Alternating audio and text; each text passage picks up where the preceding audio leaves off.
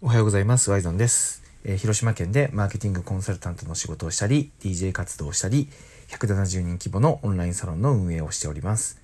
えー、このラジオでは、僕が活動のね、軸として使っている SNS についての、えー、活用方法。まあ、あんまりダイレクトなね、ノウハウ的なものというよりかは、考え方とか、えそれにまつわるね、気持ちの持ち方とか、こんな風に僕はしてますよっていうことを、えお伝えしております。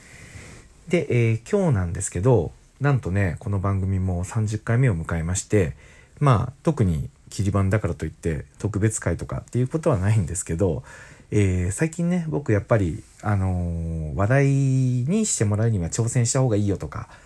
えー、挑戦してたら周りに応援してくる人が集まってくるよとか言ってるんですけど、じゃあ、例えばね、あの何かやろうって決めた時に、次に何をしたらいいかっていうところ、ここを、あのしっかり話してた方がいいのかなと思ったので、今日は挑戦すると決めたら、その次にやることっていうテーマでお話しさせていただこうかなと思います。この番組は、加野博之さんの提供でお送りさせていただきます。はい。というわけで、挑戦すると決めたその次にすることなんですけど、これはね、もうズバリ一言で言ってしまうと、えー、できる人を探して聞きに行くですね。これにつきます。ここでね、あの、変に自分でやらないととか、オリジナリティを持った方がいいっていう風にね。まあこれね、あの、僕もそういうのに陥っちゃう時あるので、ね、これ自分に向けてでもあるんですけど、これは間違いなくすぐにでもできる人に聞きに行った方がいいです。マジで。いきなり誰も編み出したことがない挑戦を生み出すなんてことは、まあ普通に考えてやっぱりできなくて、やっぱりこう、積み重ねとか、今あるもののこの原理原則の上、経験を積んだ上で、そういう誰も見たこともない挑戦はね、生まれるものなのかなと思っているので、まずはできる人に聞きに行く。できる人のを見に行く。もうこれにね、尽きると思います。例えば僕はあの DJ をね、えー、やりたいなっていうのをあの2017年のやりたいって思ったのがね、確かあれがね、えー、っと、5月の後半ぐらいだったかな。もうほぼほぼ6月になるよっていう時に、えー、まあ、ある人のね、セミナーを聞いて、その人のセミナーで自分の仕事にあの DJ を取り入れてるみたいな内容のセミナーだったんですよ。で、僕はね、これに衝撃を受けて、あ、僕もね、仕事に DJ を取り入れたりとか、えー、DJ ってこんなに、あの、今は気軽にね、そのアプリとかもあるんで、誰でも簡単に始めれますよっていうようなこと言っててくれたんで、こんな簡単にできるんやと思ったけど、そのタイミングで僕 DJ が何をしてる人かってよく分かってなかったんですよ。やりたいって直感でやりたいとは思ったけど、それが何かっていうのがやっぱよく分かんなくて、まあ聞けば左でこう音楽を流して、えー、その左の音楽が流してる間に、こう、右でね、次に流す音楽を用意して、それをうまくこう、切れ間なくつなげるみたいなことを教えてもらったんで、これはやってみたいなと。自分がずっとね、学生時代から好きだった音楽を、えー、流れる、止まらないようにね、ノンストップで流して、みんなにこう楽しんでもらえたら、これはどんなにいいだろうと思ってやろうと思ったけど、まあ正直どっから手をつけていいかってやっぱ分かんなかったんですよね。なんで、まず、じゃあこの人に聞きに行こうということで、えー、その人がね、あの、三重県の松坂の方にね、えー、住まれてる方だったんですけど、まず、ちょっと、あの、僕話を伺って、えー、非常に DJ に興味を持ちましたと。なので、あの、もしね、えー、良ければお伺いさせていただけませんかということを話して、えー、ご自宅まで行かせてもらって、で、その方の DJ 機材を触らせてもらって、あ、こんな風にやるんだというのを、えー、教えてもらったと。で、まあ、さらにね、その後に、あのー、松坂なんで、あの、美味しい松坂牛の焼肉までね、ご馳走になっちゃって、まあ、非常に今でもね、感謝してるんですけど、そんな風に、すぐにやろうと思ったことをできる人に聞きに行くっていう癖ってめちゃめちゃ大事だと思うんですよ。で、漫才もそうですね。僕あの来月初めて漫才にね挑戦するんですけど漫才ね、えー、自分の表現をもっともっとしてみたいなと思った時に、漫才をやろうと思った時に、まあやっぱり一人だとね、何やっていいかわかんないんで、これもね、あのー、僕の知人で、えー、まあ年下けどね、僕友達だと思ってるんですけど、えー、木口朝日くんっていう人がいて、その人がちょうど SNS とかブログで、百股漫才っていうのをね、やってたので、えー、要は自分の相方っていうのをこう不定期に変えながら漫才に挑戦していくっていうようなことをやってたので、これに、要は、あの、立候補したら、漫才のどんな風にやるかっていうのを教えてもらえるなと思ったんで、まあ、すぐ連絡して、えー、彼がね、大阪に住んでるので、ちょっと近々大阪に行くんでっていうことで、アポを取って、えー、先日ね、伺っ、えー、とですね、初回の打ち合わせをして、漫才ってこんな風に作るんだっていうところを聞きながら、あの、教えてもらって、えー、今ネタ作りをね、やってるっていうところなんですよ。もうとにかく何かやりたいと思ったら、まず身近にいるできる人っていうのを探すということを僕はお勧めしています。で、ここで、あのー、絶対に気をつけないといけないことがあって、あのー、やっぱり相手をいかに尊重できるかが僕はやっぱね、ここは大事だと思うんですよ。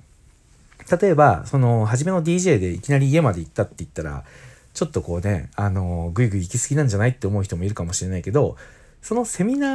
ーの中で、あの、その方が DJ をやりたい人がいたら、僕も、まあやっぱ音楽を楽しむ人が増えたら嬉しいんで、教えますよっていうふうに言ってたんですよ。で、そのセミナーの懇親会で、あの、声かけてくださいねっていうふうにおっしゃられてたんで、まあ僕は、あの、自分がセミナーで講師としてね、やることもあるので、まあほぼほぼ間違いなく、講師が、その、こういうふうに、あの、何？やりますよ。で、声かけてくださいねって言ってる時って、やっぱり声かけてもらった方が嬉しいんですよね。やっぱその時の話が届いてて、人を動かせたっていうことは、必ずその自分の話が届いてるっていうね、自信にもつながっていくので、それを言ってくれるっていうことは、まあましてやそのセミナーの懇親会っていう、そのオフィシャルの場なんでね、別に見ず知らずの人にいきなり電話かけて、なんかツイッターでやってるって見たんですけど教えてくれませんかとかって言ってるわけじゃなくて、ちゃんとその人の場に出向いて、えー、その人が、あの、OK ですよっていう意思表示をしてくれて、その上ですぐに動いたっていうところなので、僕そこはね、めちゃめちゃ考えた方がいいと思うんですよ。なぜなら、あの、相手からこうスキルを奪うことが目的ではなくて、あくまで自分がやることをあのー、理解してもらって、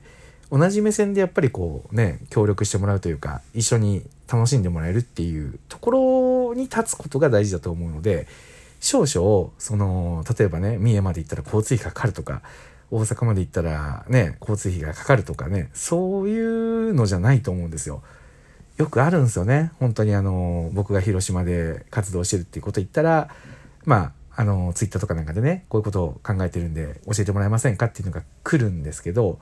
そこで、まあ、なぜか、あの、東京来る時があったら教えてくださいとか、大阪来る時があったら教えてくださいとか、まあ、そんなに効率的に頼んじゃう人って結構多いなって感じるんですよ。けど僕はやっぱそれはね、もったいないと思ってて、やっぱり、あのー、なんていうのかな、自分の味方になってほしいじゃないですか。そういうふうに考えると、やっぱり、あのー、相手ができるだけ、なんていうのかな、あの、奪わない形。まあ、結局教えてもらう時間はもらってるんですけど、それでも、あの、相手を尊重した形っていうのは、めちゃめちゃ考えた方がいいと思うんですよ。で、これ考えすぎるとね、逆に動けなくなっちゃうので、もう、ある程度のところでも行くって決めて、じゃあ、行く中で、あの、どうするのが一番いいか。僕だったら、まあ、やっぱりまずあのオフィシャルのね、サービスをあのしっかり見て、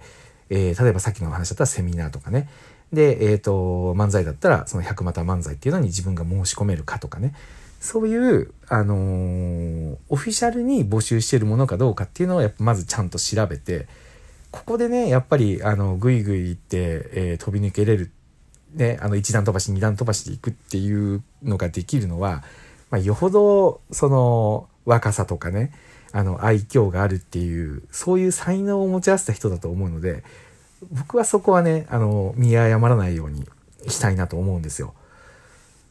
で、えー、そんな風に、とにかく僕は何かやろうと思った時にはそれができる人に行く。なんならあの DJ やろうと思った時は、その DJ 大の字さんを参考にしたいなと、見せてもらいたいなと思ってたから、すぐジャイアンナイトにも行ったし、で、そのイベント終わりで、あの、大谷さんと話をね、させてもらったりとかもしたし、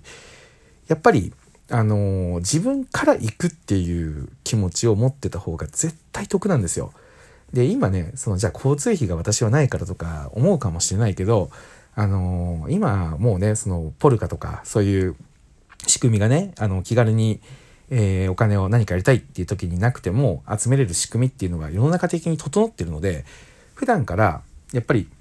自分が何かをしようと思った時に、こう、帰ってくるっていう環境をね、作っとくっていうことが非常に大事で、それが SNS で言うと普段のコミュニケーション。これだと思うんですよ。なんで、えー、まとめると、挑戦しようと思った時には、できる人にすぐに聞きに行った方がいい。で、その聞きに行けるっていう状況で、あの、相手を尊重した状況っていうのをひねり出した方がいい。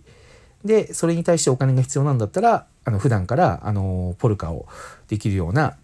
関係性っていうところをしっかり作って、人に普段から与えれるっていうことができる立場で、えー、自分になっとった方がいい。